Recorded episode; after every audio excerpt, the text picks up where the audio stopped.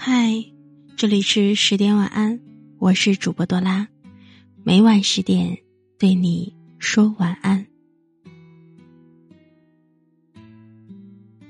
今天朋友小静对我说：“朋友之间呀，提什么都行，就是别提借钱。”其实以前总是不信这句话，亲身经历证明，这才是现实。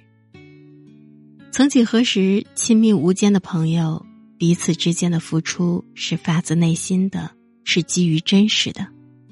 你来我往，彼此记得对方的生日，记得对方的喜欢、讨厌，以及共同经历的点点滴滴。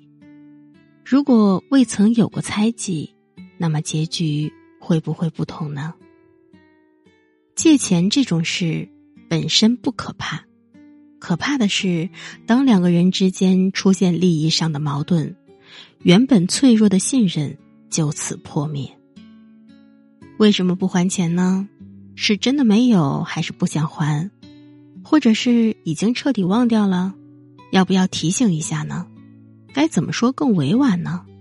直接讲出来会不会显得很小气？会不会制造尴尬呢？为什么总是催呢？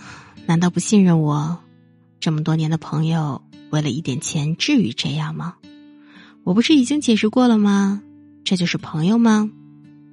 发现了吗？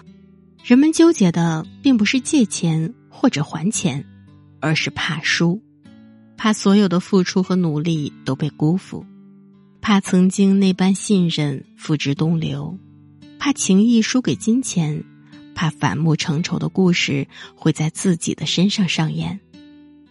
更多的是从借钱开始，彼此陷入到无限的幻想和猜忌之中，于是，一切就都被验证了：脆弱的信任被验证了，泡沫般的关系被验证了，每个人内心的自卑和敏感被验证了，以及平时隐藏在微笑面具之下的自私和虚伪。被验证了，借钱并不能证明一个人不好，可是借钱能证明两个人在一起并不合适。当你发现，并不是所有的人都会换位思考，并不是所有承诺都会成真，其实所谓友情，不就是那么回事儿吗？这世间真正纯洁无瑕的友情，到底是什么模样呢？所以，再好的关系也别借钱，朋友、恋人甚至亲人也是如此。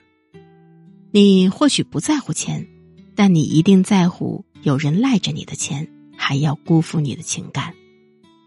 你或许是太失望了，也有些后悔，后悔当初不该有太多的期待，不该借钱，所以干脆些，当初就不该付出真心，是这样吗？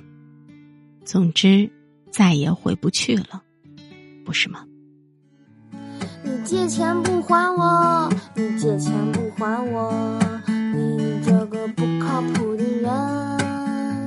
你借钱不还我你借钱不